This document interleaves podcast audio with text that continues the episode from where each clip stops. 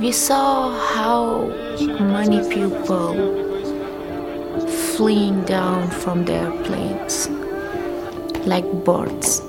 Wir sahen, wie Menschen von Flugzeugen fielen, wie Vögel. Also die Brutalität wird härter. Der menschliche Umgang wird härter. Schusswaffengebrauch ist vor den Toren. Also man merkt einfach, die Spannungslage ist da.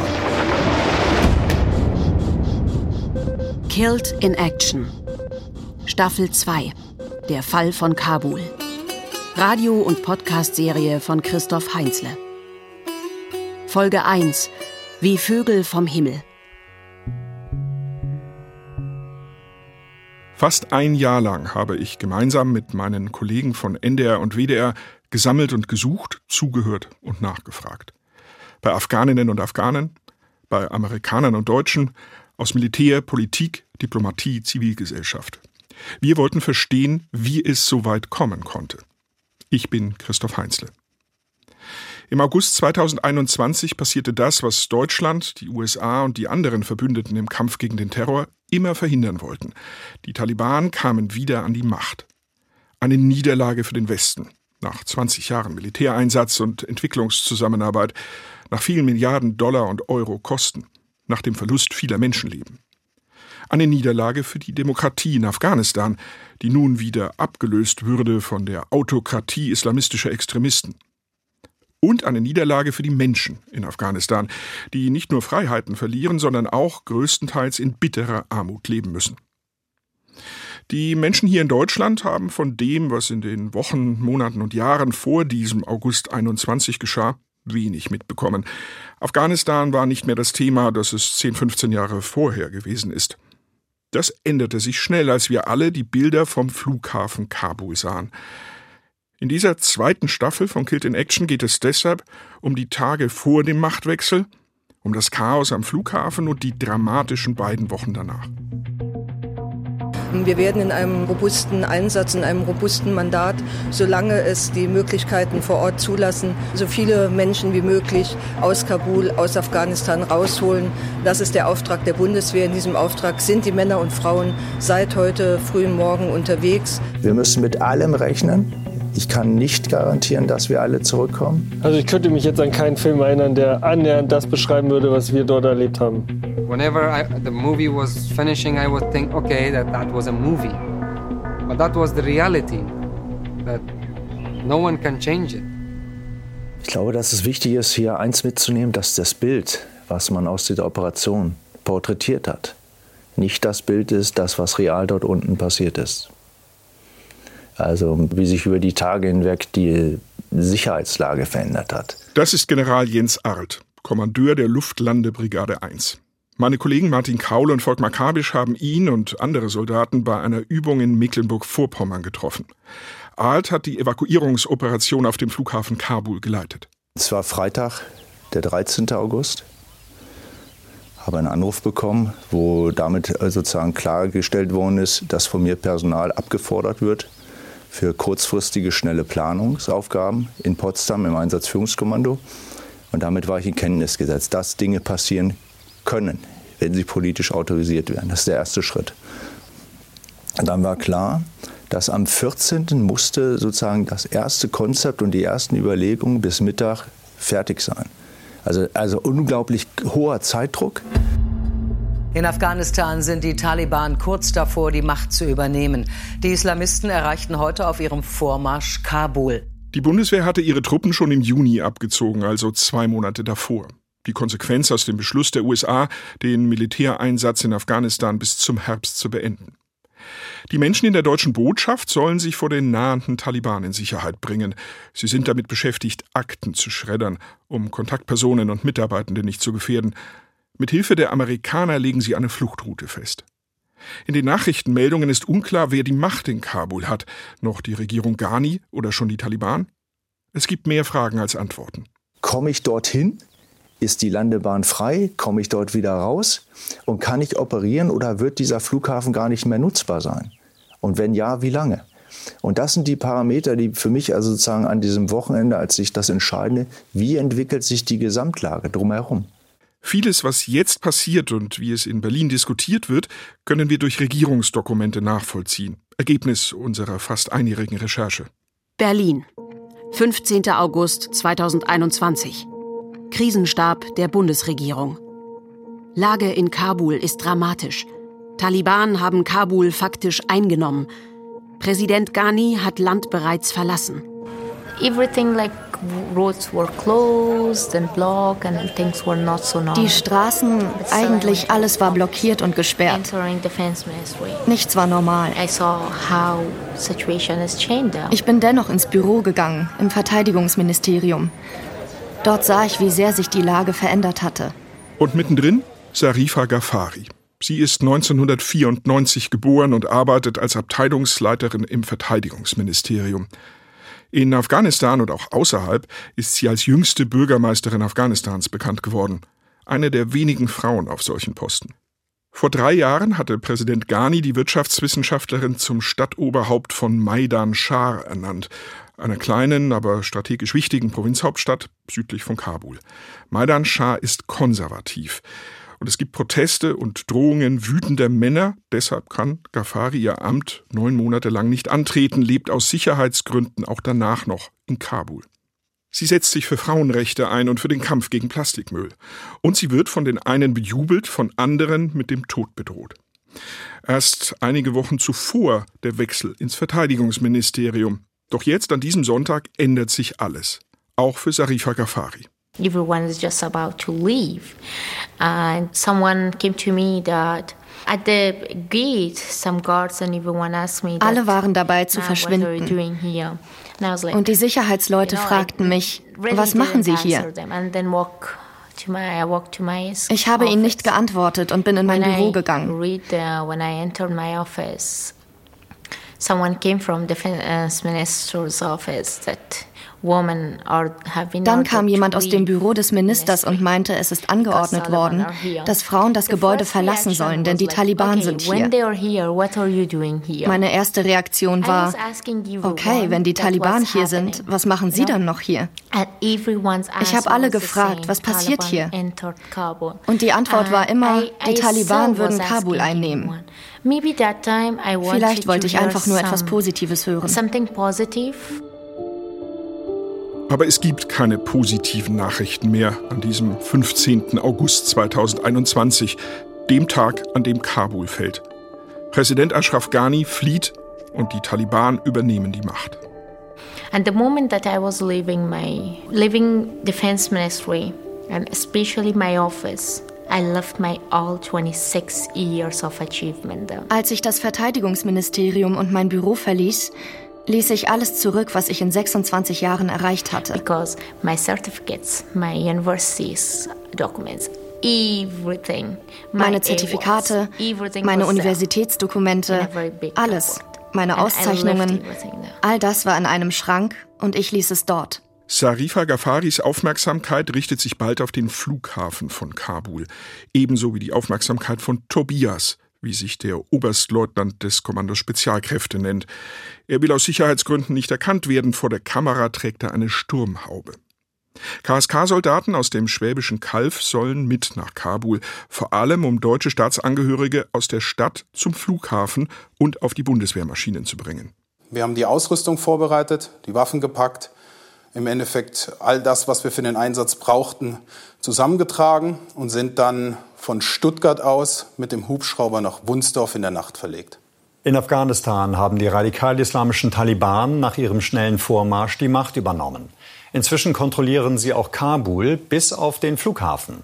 Er liegt im Norden der Hauptstadt und ist der einzige Bereich, der noch von Soldaten gesichert ist. Berlin, 15. August 2021. Auswärtiges Amt.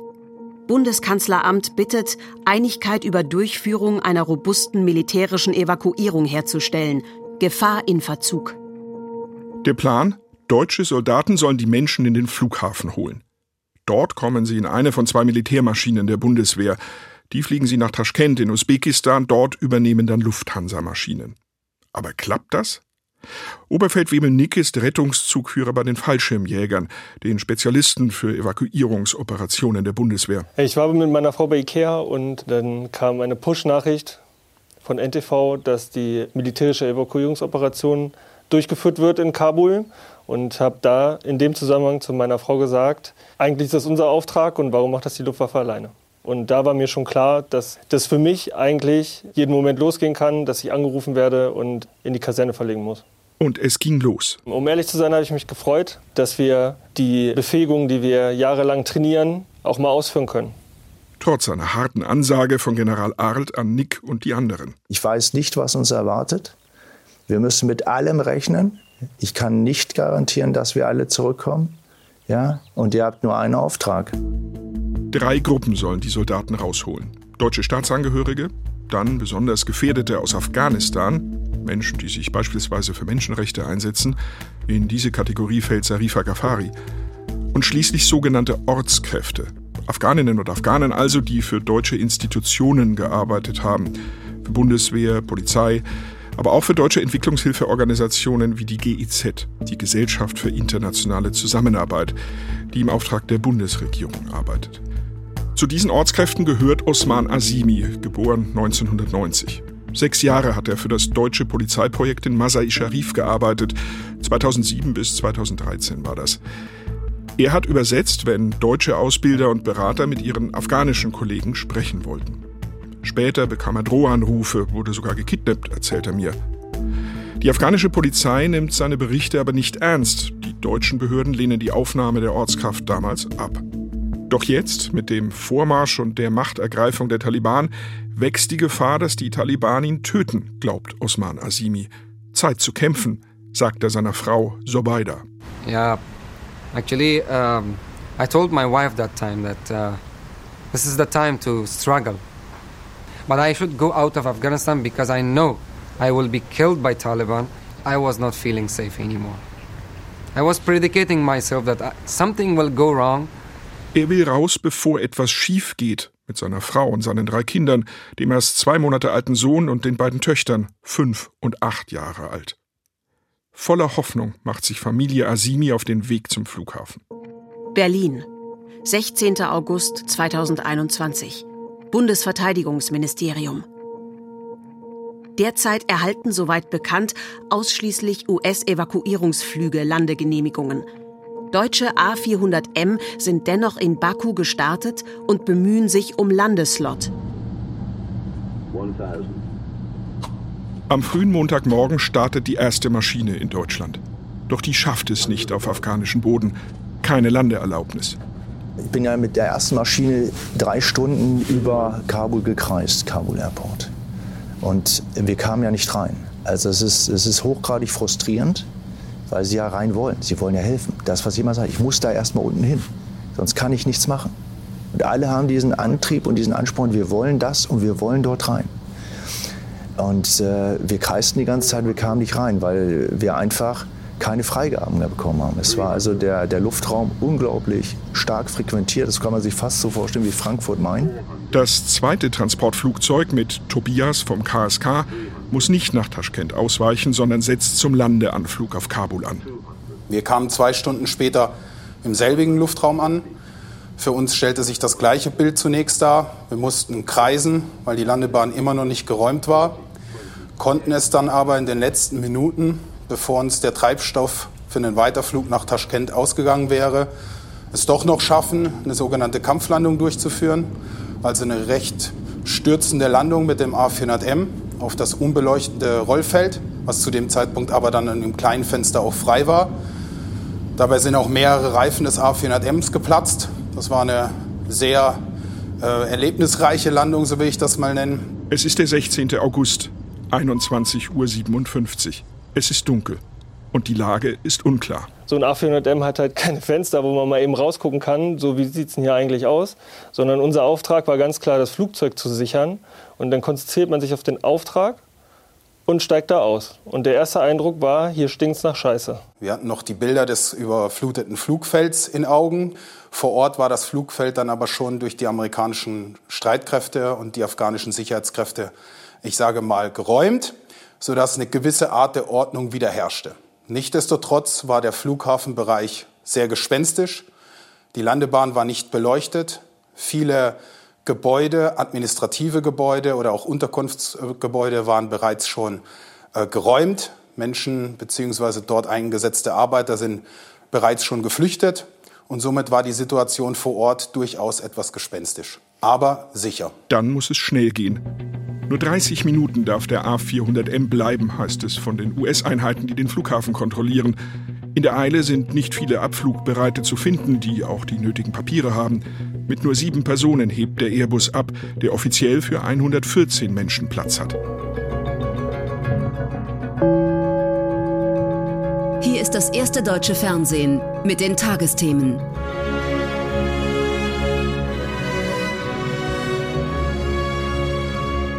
Die Entwicklungen der letzten Tage sind allesamt außerordentlich bitter und werden langfristige Folgen für die Region, aber auch für uns haben. Es gibt auch nichts zu beschönigen. Wir alle, die Bundesregierung, die Nachrichtendienste, die internationale Gemeinschaft, wir haben die Lage falsch eingeschätzt. Berlin, 16. August 2021. Bundesnachrichtendienst. Keine Sensoren, keine eigenen Eindrücke mehr in Afghanistan. Der Bundesnachrichtendienst klärt nicht nur für die Ministerien in Berlin auf, sondern auch für die Bundeswehr vor Ort. Doch das Lagebild ist schemenhaft geworden, seit die Bundeswehr abgezogen und ihr Auftrag erledigt ist. Die 600 Soldatinnen und Soldaten der Evakuierungsoperation ahnen die Gefahr, wissen aber wenig Konkretes. Mir gegenüber stand ein türkischer Soldat, der den Flughafen gesichert hat, was mir am Anfang nicht klar war, dass es überhaupt ein Soldat ist, weil es hätte ja auch Taliban sein können. Wir kannten die Sicherheitslage nicht. Wir wussten nicht, ist das Freund, ist das Feind. Das hat sich dann später herausgestellt. Auch Sarifa Ghaffari spürt die Gefahr. Sie ist auf dem Weg zum Flughafen, als Schüsse fallen. Sie haben alle Autos kontrolliert. And my face was a little bit more famous than my all other family members, so I had to hide. Und weil mein Gesicht ein wenig bekannter ist, musste ich mich verstecken. Ich habe mich also zwischen die Beine meines Mannes im Auto gesetzt und an jedem Checkpoint hat er eine Tasche auf meinen Kopf gestellt und mich darunter versteckt, sodass mich niemand sehen konnte. He was putting that bag on my head. So was, no one was knowing that what's this like. No one was able to look me and to see me. Und die ganze Strecke lang habe ich diese Szenen in der Stadt beobachtet, wie die Taliban Leute schlagen, sie behandeln. Überall sind Taliban und ihre Flaggen. Sie und ihre Familie haben Angst, von den Taliban festgenommen oder angegriffen zu werden. Und sie lassen zurück, wofür sie so lange gekämpft haben. All my family, everyone meine Familie, alle, neun Leute in einem Auto. Alle haben geweint. Angefangen bei meinem jüngeren Bruder bis zu meiner Mutter und meinem Mann. Es war grauenhaft. Wir hatten gelitten für eine großartige Zukunft, ein hoffnungsvolles Heute. But what we are having is just running away and keeping title of immigrant with you. The only identity that you can Und alles, was wir davon noch haben, alles, was uns von einem Kampf für ein besseres Leben bleibt, ist ein Asyltitel. Das ist hart. Sehr hart. Sarifa Ghaffari schafft es mit ihrer Familie heraus. Durch ihre international beachtete Arbeit hat sie Fürsprecherinnen in Deutschland, kommt auf die Evakuierungsliste der Bundesregierung für besonders Gefährdete. Die türkische Botschaft hilft auf den letzten Metern. Andere haben es da schwerer. Berlin, 18. August 2021. Krisenstab der Bundesregierung. Umfeld der Gates nach wie vor sehr schwierig, sehr brutale Verhältnisse. Die Menschen vor dem Gate, vor dem North Gate, die haben da tagelang gewartet, evakuiert zu werden. Und die hatten keine Dixie-Klos. Ne, die standen da einfach in der prallen Sonne den ganzen Tag und mussten sich ja auch irgendwann mal entleeren. Und das haben sie dann halt da in so einem Graben getan. Also Sie müssen sich vorstellen, die sind wahrscheinlich aus irgendeiner Provinz in Afghanistan wochenlang dahin gereist. Und dann können Sie sich vorstellen, wie die ausgesehen haben. Da geht ein Land unter. Ne? Die waren jetzt nicht vorher noch mal duschen. Da kommt ihnen das Elend entgegen, das pure Elend. Unter den Menschen vor den Toren des Flughafens ist auch Osman Azimi, die langjährige Ortskraft der deutschen Polizei, mit seiner Familie. With much uh, hopes I went there and I finally approached the German officer there, the German soldier actually. He said in Deutsch that, uh, like, I still remember that word that he said, ich weiß nicht. Osman Azimi trifft also auf den ersten deutschen Soldaten, erzählt er mir.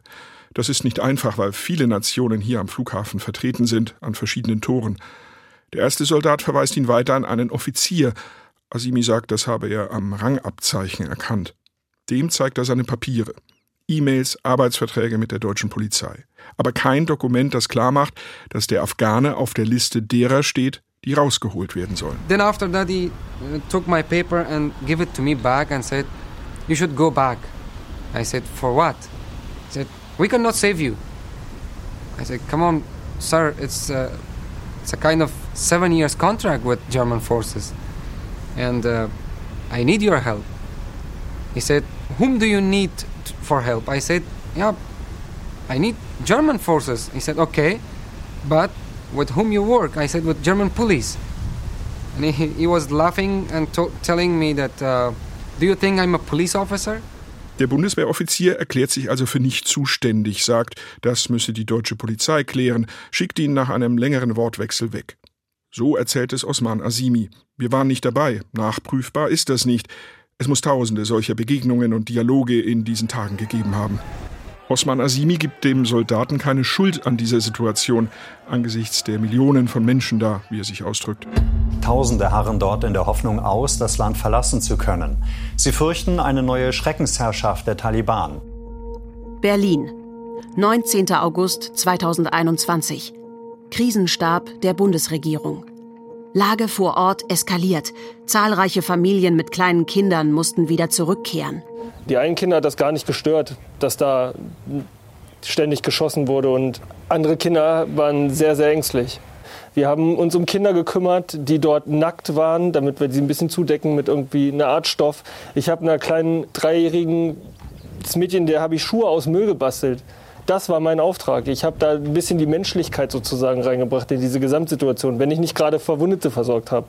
Oberfeldwebel Nick und andere Soldaten wie Oberstleutnant Tobias bekommen mit, dass sich bei den Wartenden vor den Toren herumspricht, dass man mit kleinen Kindern bessere Chancen hat, in den Flughafen und auf eine der Militärmaschinen zu kommen. Wo man selbst gesehen hat, dass sich Menschen um Kinder streiten, dass Kinder an beiden Armen gezogen werden, weil eben beide dieser Männer dieses Kind wollen, um es als Eintrittskarte in den Flughafenbereich zu nutzen, um Mitleid zu erzeugen, wie diese Kinder schreien, wie diese Kinder fast der Arm ausgekugelt wird, wie diese kleinen Kinder blau anlaufen. Das sind Bilder, die werden Sie nicht vergessen. Kinder werden von hinten nach vorne durchgereicht. Sie haben jetzt das Kind. Aber sie haben die Familie nicht zusammen. Aber sie können mit dem Kind ja nicht reden, wenn es ein Kleinkind ist. Ja, dann versuchen sie diese Familien, also sozusagen haben wir so einen Sammelpunkt eingerichtet, auch mit anderen Nationen, haben versucht, Familien wieder zusammenzuführen. Hochgradig schwierig. Laut NATO wurden seit der Machtübernahme der Islamisten mehr als 18.000 Menschen ausgeflogen. Inzwischen häufen sich Berichte über Gewalttaten der Taliban. Berlin, 20. August 2021. Krisenstab der Bundesregierung. Zusammensetzung der Wartenden verändert sich. Immer mehr junge Männer drängen sich nach vorne. Anfänglich auch Ältere vorne, Frauen, Kinder wechselt im Laufe der Zeit wirklich starke Männer, wirklich im mittleren Alter oder jungen Alter, die sich vorne durchsetzen, weil das Risiko einfach höher wird. Also die Komposition verändert sich, die Spannungen nehmen zu. Leute versuchen reinzukommen, haben das Gefühl, es wird immer enger. 5.000, 6.000 Menschen warten da zeitweise am Flughafen, erinnert sich General Arlt. Menschen, für die es keine Unterkunft gibt, keine Toiletten. Arlt versucht zumindest Wasser und Verpflegung für die Leute herbeizuschaffen, die Lage verändert sich. Oberfeldwebel Nick. Nun ist das natürlich vor so einem Gate schwierig. Alle wollen rein, alle wollen raus aus diesem Land. Die hatten Todesangst und wollten unbedingt rein, also um jeden Preis. Und das haben wir auch gemerkt. Bei einigen war der Preis höher, die haben ihre Kinder vergessen. Also die wurden, die, die sind weg gewesen. Äh, einige haben ihre komplette Familie dort gelassen. Menschen haben sich gegenseitig zerdrückt, Frauen wurden zertrampelt, Kinder wurden in Stacheldraht gedrückt, Kleinkinder wurden teilweise von Familien geraubt, weil sie als Art Mitleid schaffende Zugangsmöglichkeit gesehen worden sind. Und dadurch hat sich diese Lage an den Toren wirklich von jedem Tag dramatisch verschlechtert. Schüsse und fliehende Menschen am Flughafen Kabul. Die Lage ist unverändert katastrophal. Die Bundeswehr verlegt jetzt zwei Hubschrauber in die afghanische Hauptstadt. Sie sollen ab morgen im Einsatz sein. Berlin, 20. August 2021. Krisenstab der Bundesregierung. Frage, wie wir unsere Ortskräfte zum Gate bringen. Die Hubschrauber sollen die Menschen aufs Flughafengelände bringen, damit sie von dort schneller und vor allem ohne Gefahr die Maschinen erreichen. Zwölfmal rückt das Kommando Spezialkräfte aus, teilweise zu Fuß, teilweise per Hubschrauber. Angeführt von Oberstleutnant Tobias. Wir haben Kontakt mit denen hergestellt per Telefon. Wir haben ihre Identität und ihre Schutzberechtigung überprüft. Wir haben insbesondere Vertrauen aufgebaut, dass wir sie wirklich retten können.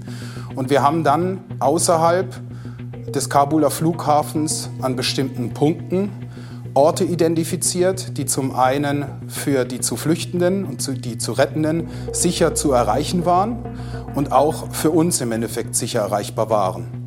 Dort haben wir diese dann zu einer bestimmten Uhrzeit, meistens nachts oder in den frühen Morgenstunden, mit einem bestimmten Erkennungssignal aufgenommen, sie dort auch geschützt und sicher über diese Schleichwege, so will ich es mal nennen, in den äh, Flughafenbereich eskortiert. Es war eine hochdynamische Lage. Stabsfeldwebel Max, wie er sich nennt, ist Truppführer von Spezialkräften aus dem Angriffszug und dem Scharfschützenzug der KSK-Einheit. Max war schon öfter in Afghanistan im Einsatz, um beispielsweise Taliban-Kämpfer aufzuspüren und festzunehmen. Dieser Einsatz ist anders. Auch Max erlebt, wie sich die Lage am Flughafen ändert. Von Zombie-Apokalypse spricht er. Also wir hatten immer nur kurze Zeitfenster oder Möglichkeiten, die sie uns aufgetan haben, um halt Staatsbürger, berechtigte Personen in den Flughafen reinzubringen. Im Schwerpunkt äh, unser Trupp nicht über die Haupttore, sondern Nebentore und man musste reagieren. Habe ich ein, zwei, drei, vier Stunden oder länger gewartet, war diese Möglichkeit nicht mehr da. Die Bundeswehr gibt uns ein Video des KSK frei, gefilmt mit der Helmkamera eines Soldaten. Es zeigt eine Operation wie die, an die sich Max erinnert drei deutsche Staatsbürger, zu denen hatten wir Verbindungen aufgenommen. Die haben eine tagelange Reise hinter sich gehabt, äh, waren dementsprechend auch schon erschöpft. War uns klar, dass es schwierig ist, gerade auch mit einem Fahrzeug irgendwo in die Bereiche Richtung Flughafen zu kommen, weil das Ganze war komplett auch gesteuert durch immer wieder vereinzelte Checkpoints der Taliban. Die Straßen waren überfüllt, das war das eine. Und jetzt, äh, ja, muss man halt schauen, dass man auch drei Europäer in dem Bereich halt, ja, versteckt in Form von Kleidung, äh, gewählter ortstypischer Kleidung, mit einem Fahrer, wo man auch das Vertrauen hat, dass er sie dorthin bringt. Vielen Dank. Vielen Dank. Da draußen vor den Toren des Flughafens sind jetzt genau die, gegen die sich die Operationen des KSK in all den Jahren gerichtet hatten. Die Taliban, der Feind von einst, bewaffnet. Es herrscht Unsicherheit, Anspannung. Jederzeit kann etwas passieren, auf das der Trupp reagieren muss. Berlin, 20. August 2021. Krisenstab der Bundesregierung. Lage vor dem Flughafen verschlechtert sich von Tag zu Tag. Heute zwei Tote aufgrund von Schussverletzungen ja, was, was kann man mit denen machen? Ja, die Frage mussten wir uns natürlich auch stellen. Was mache ich mit so einem Toten in der Situation? Also Sie müssen sich vorstellen, da stehen Kinder dabei und gucken zu, wie wir die versorgen. Und äh, Männer, und das ist jetzt natürlich auch wieder eine andere Kultur, was macht man mit denen? Da legt man eine Rettungsdecke drüber und stellt sie in Schatten. so, das macht man mit Toten. Ja, und es kann auch Momente geben, wo sie Leute, die sie reinholen, die, die schwer verletzt sind, einfach in den Händen sterben. Sie sterben ihnen. Aber sie können sich jetzt nicht großartig um, um den Verstorbenen kümmern, weil ihnen die Zeit ja wegläuft. Ja, also sie haben da keine Zeit, irgendwie Trauerabstand. Sie müssen einfach weiter. Sie müssen weiter Leute retten. Ja, das ist unglaublich schwierig. Ja, wir haben halt tote Kinder gesehen. Wir haben Kinder gesehen, die angeschossen wurden. Wir haben Kinder gesehen, die völlig mit den Nerven am Ende waren. Weiß, dass das ganz große Scheiß ist, was da gerade passiert. Berlin, 20. August 2021. Krisenstab der Bundesregierung. Werden bis 31.08. bei weitem nicht alle Menschen evakuieren können, die auf unseren Listen stehen. Circa 13.000.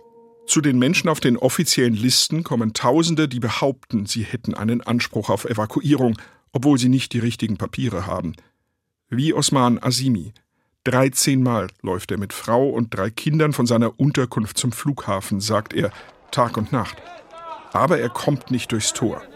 Exactly 13 times, day and night, I went there. But no time I couldn't cross the gate because there was many like millions of people were surrounded all the gates. Genau 13 uh, Mal. Da waren so viele Menschen, Millionen Leute. Später haben die Sicherheitskräfte Gase oder sowas eingesetzt, um die Leute zu vertreiben. Knapp verfehlt ein Schuss eine der Töchter von Osman Azimi. Sie wird von einem aufgewirbelten Stein getroffen, an der Hand verletzt. Sie blutet. And my kids were so much scared, especially my daughter who who has been all, almost so close to be shot by bullet, but the bullet was just close to her feet, but the stone was just hit on her hand. And she got wounded that time, actually bleeding. Die Taliban, die neuen Machthaber, versuchen die Evakuierung zu unterstützen, für Sicherheit und Ordnung zu sorgen, sagt Oberstleutnant Tobias auf ihre Art und Weise. Die Taliban haben natürlich deutliche höhere Gewalt dort angewendet. Das heißt, wenn beispielsweise eine wichtige Zugangsstraße durch Menschen blockiert worden ist, dann haben die Taliban das versucht mit der Route zu lösen. Und wenn diese Menschen den Straßenverkehr immer noch behindert hatten, dann gab es dort auch gezielte Ermordung. Sarifa Ghaffari ist diesem gefährlichen Chaos entkommen. Erst Islamabad, dann Istanbul. Am Montag, den 23. August 2021, landet sie auf dem Flughafen Köln-Bonn. Sichtlich müde und mitgenommen. Armin Laschet, mitten im Bundestagswahlkampf, empfängt sie, nennt sie eine der engagiertesten Frauen Afghanistans. First of all, I'm really, really, really thankful of German government and all people. Ich bin der deutschen Regierung und allen Leuten wirklich, wirklich dankbar, dass sie mein Leben und das meiner Familie gerettet haben. Ich kenne die Flüchtlingskrise in Deutschland. Aber meine Familie und ich sind nicht Migranten. I'm just here to raise the voice of those 99% of people in Afghanistan who are not able to to come out of their houses, those women who are not able to work, those women ich bin nur hier, um die Stimme für die 99 Prozent der Menschen in Afghanistan zu erheben, die ihr Haus nicht verlassen können, die Frauen, die nicht arbeiten können, die Frauen, die ihre Meinung nicht sagen können.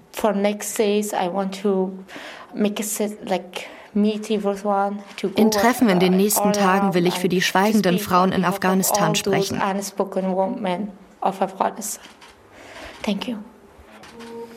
Berlin, 24. August 2021. Krisenstab der Bundesregierung. Sicherheitslage verschärft sich. Indessen werden Listen mit zu evakuierenden Personen immer länger. Es sind nur noch sieben Tage, nur noch eine Woche, um die Menschen aus Afghanistan herauszufliegen. Alle westlichen Staatsbürger, die das wollen und auch all jene, die fürs westliche Militär und andere Organisationen gearbeitet haben. Dass das nicht reichen und die Hoffnung immer kleiner wird, ist allen klar. Die größte Herausforderung für alle Operationen war die gegen uns schwindende Zeit. Und zwar klar, dass wir hier nicht alle retten können. Und zwar klar, dass die Zeit endlich sein wird. Es war früh bekannt, dass die militärische Operation am 26. August beendet werden wird.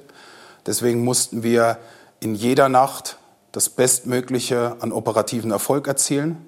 100 Menschen bringt das Kommando Spezialkräfte unter dem Befehl von Oberstleutnant Tobias am Ende aus der Stadt und ihren Randbezirken zum Flughafen.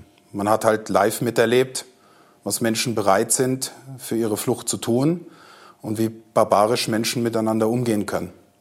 Und das ist in einer gewissen Art und Weise auch eine Belastung, die bleibt. Die Bilder dort vor Ort haben sich in Teilen eingeprägt. Davon bleibt sicherlich auch eine gewisse seelische Narbe. Auf die Kritik an dem Afghanistan-Einsatz, dem überhasteten Abzug der NATO-Truppen und der seit Tagen drängenden Frage, warum die bedrohten Menschen nicht längst herausgeholt wurden, hat die Bundeskanzlerin heute geantwortet. Es ist ein Desaster. Eine Katastrophe. Kompletter Wahnsinn.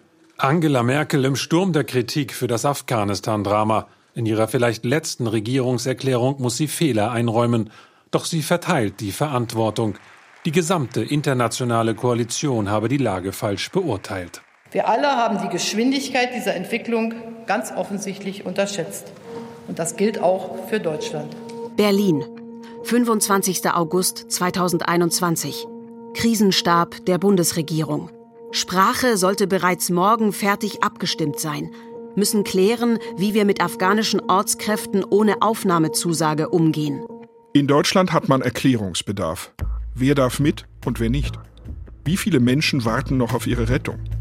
Warum starten manchmal fast leere Maschinen? Und jeden Tag werden die aktuellen Zahlen der Ausgeflogenen verkündet. Offizielle Bilanz der militärischen Evakuierungsoperation der Bundeswehr vom 16. bis 26. August 37 Flüge, 5347 ausgeflogene Menschen aus mindestens 45 Nationen. Ja, weil die, weil die Zahl ja nichts aussagt als eine, es ist im Raum eine Zahl, die, es wird verglichen, es beschreibt aber nicht die Dimension und die Rahmenbedingungen, was man erlebt hat und wie diese Zahl zusammengekommen ist. Wenn man legt, die Amerikaner konnten früher evakuieren, als es die Deutschen getan haben. Sie haben andere Kapazitäten, andere Flugzeuge, sie haben andere äh, Fähigkeiten. Das nervt auch zum Teil diese Diskussion. Weil man einfach sagen muss, in der, in der Zeit unter diesen Rahmenbedingungen, das, was wir da ermöglicht haben, ist einfach großartig aus meiner Sicht, was dieses Team dort geleistet hat. Die Bundesregierung hat sehr lange sehr zögerlich gehandelt. 2012 schon beginnt die Bundeswehr mit dem Abzug aus der Fläche. Die afghanischen Sicherheitskräfte sollen die Verantwortung Schritt für Schritt selbst übernehmen. 2012 geben die Deutschen deshalb das Feldlager in Faisabad auf, 2013 das große und wichtige Lager in Kunduz. Erste Ortskräfte, also afghanische Angestellte der Bundeswehr und anderer Organisationen, bemühen sich um die Ausreise nach Deutschland, sehen sich gefährdet durch ihre Arbeit für die ausländischen Militärs. Einige bekommen in einem oft langwierigen Prozess grünes Licht aus Deutschland. Doch viele Anträge werden abgelehnt. Wer entscheidet jetzt, also im Chaos von Kabul im August 2021, wer ausreisen darf, wer auf die Listen der Bundesregierung kommt und wer nicht? Das ist nicht meine Aufgabe. Das ist auch nicht das, was mich jetzt umtreibt. Sondern ich brauche im Endeffekt eine valide sozusagen Dokumentenlage, die mir erlaubt, so schnell wie möglich dieses Personal einzufliegen. So, und das ist das, was uns dort umtreibt, aber nicht, wie die Abläufe, Verfahren oder prozeduralen äh, Schritte waren. Berlin, 25. August 2021. Krisenstab der Bundesregierung. Warnhinweis, dass innerhalb der kommenden 36 Stunden ein Anschlag durchgeführt wird. Und da hat man sich in die Augen geschaut und wir wussten an dem Tag, es wird was passieren. Wir wussten nur nicht wo. But I was like 500, 600 meter far from the explosion site. 500, 600 Meter ist er von der Stelle entfernt, an der sich ein Selbstmordattentäter des IS in die Luft sprengt, schätzt Osman Azimi. Er diskutiert kurz davor noch mit seiner Frau, ob sie näher ans Gate gehen sollen, obwohl sich da so viele Menschen drängen. Should we go closer or not? Because too many people were there. My wife told me actually that if we go between these people, we might lose one of our kids. So we were in this discussion that suddenly we heard the voice. Eines der drei Kinder könnte verloren gehen, fürchtet Zobeida, seine Frau. Mitten in diese Diskussion platzt der Knall der Explosion. Osman Azimi dreht sich um und sieht eine große Rauchwolke ganz in der Nähe. Er schaut sich sofort um. Seine Familie ist unverletzt. But once I looked my back, I saw there was a smoke on the sky, big smoke, and it was so close to us. I suddenly checked my wife, checked myself.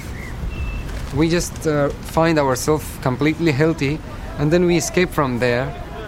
Er drängt sich zur Explosionsstelle durch. Er will helfen, sagt er und dreht mit seinem Handy ein Video. Verwackelt, ziellos. Verletzte und Tote in einem Abwassergraben. Menschen, die helfen wollen. Schreie, Chaos. Er hat noch nie so viele Leichen gesehen, sagt Osman Azini. In my life I never saw that much dead body in front of me.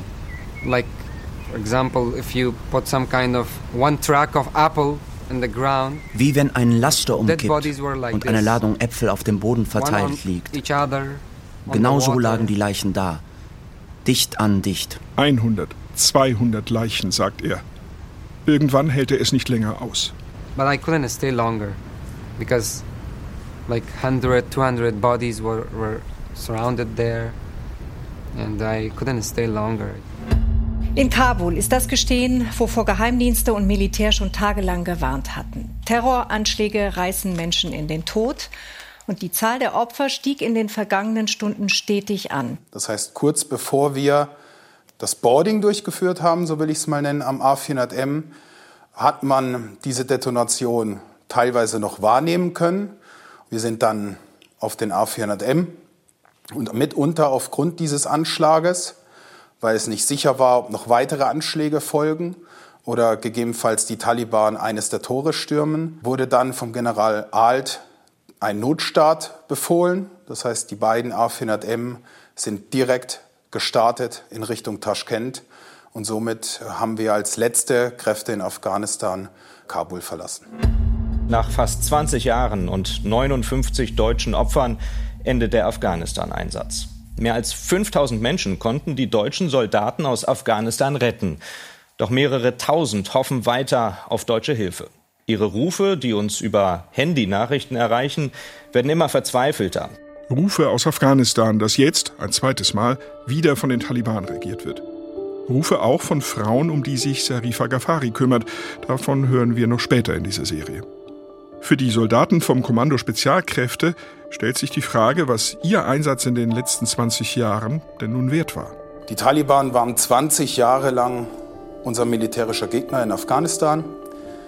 Wir haben gegen sie gekämpft, wir haben sie gejagt, sie haben uns angegriffen. Über Jahre hat das KSK nach den Islamisten gesucht, im Krieg gegen den Terror. Auch Oberstleutnant Tobias. Und plötzlich erobern sie in einem Blitzfeldzug von Provinz zu Provinz. Sie nehmen das ganze Land in ihre Kontrolle und erobern schließlich auch die Hauptstadt. Und dabei zeigen sie sich plötzlich offen, erkennbar, trugen stolz ihre weiße Fahne.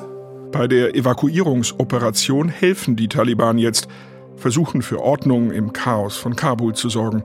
Und dann in einer gewissen Art und Weise indirekt auch noch für die gleiche Sache zu arbeiten, war ein noch surrealeres Gefühl. Weil wie ich schon sagte, 20 Jahre lang war es unser militärischer Gegner und plötzlich musste man mit ihm zusammenarbeiten. Dabei gibt es schon seit Jahren Zusammenarbeit mit den Taliban. Deutschland ist neben den USA wichtigster westlicher Staat bei den afghanischen Friedensverhandlungen in Doha.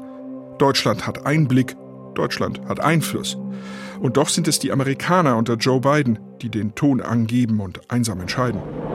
I've concluded that it's time to end America's longest war. It's time for American troops to come home. uh, wann habe ich festgestellt, dass der Krieg verloren ist? Ich glaube, das war dann zu dem Zeitpunkt, als Biden angekündigt hat, dass die Truppen abgezogen werden.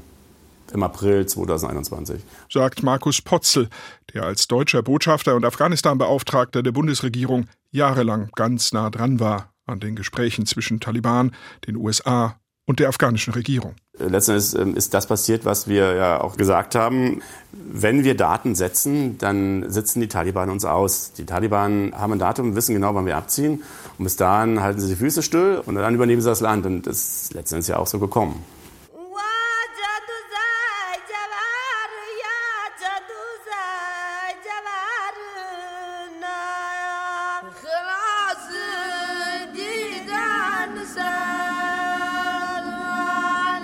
Wie es zur Machtübernahme kommen konnte, die dazu geführt hat, dass die Menschen in Todesangst gerieten, das ist Thema der nächsten Folge von Killed in Action, Staffel 2. Der Fall von Kabul.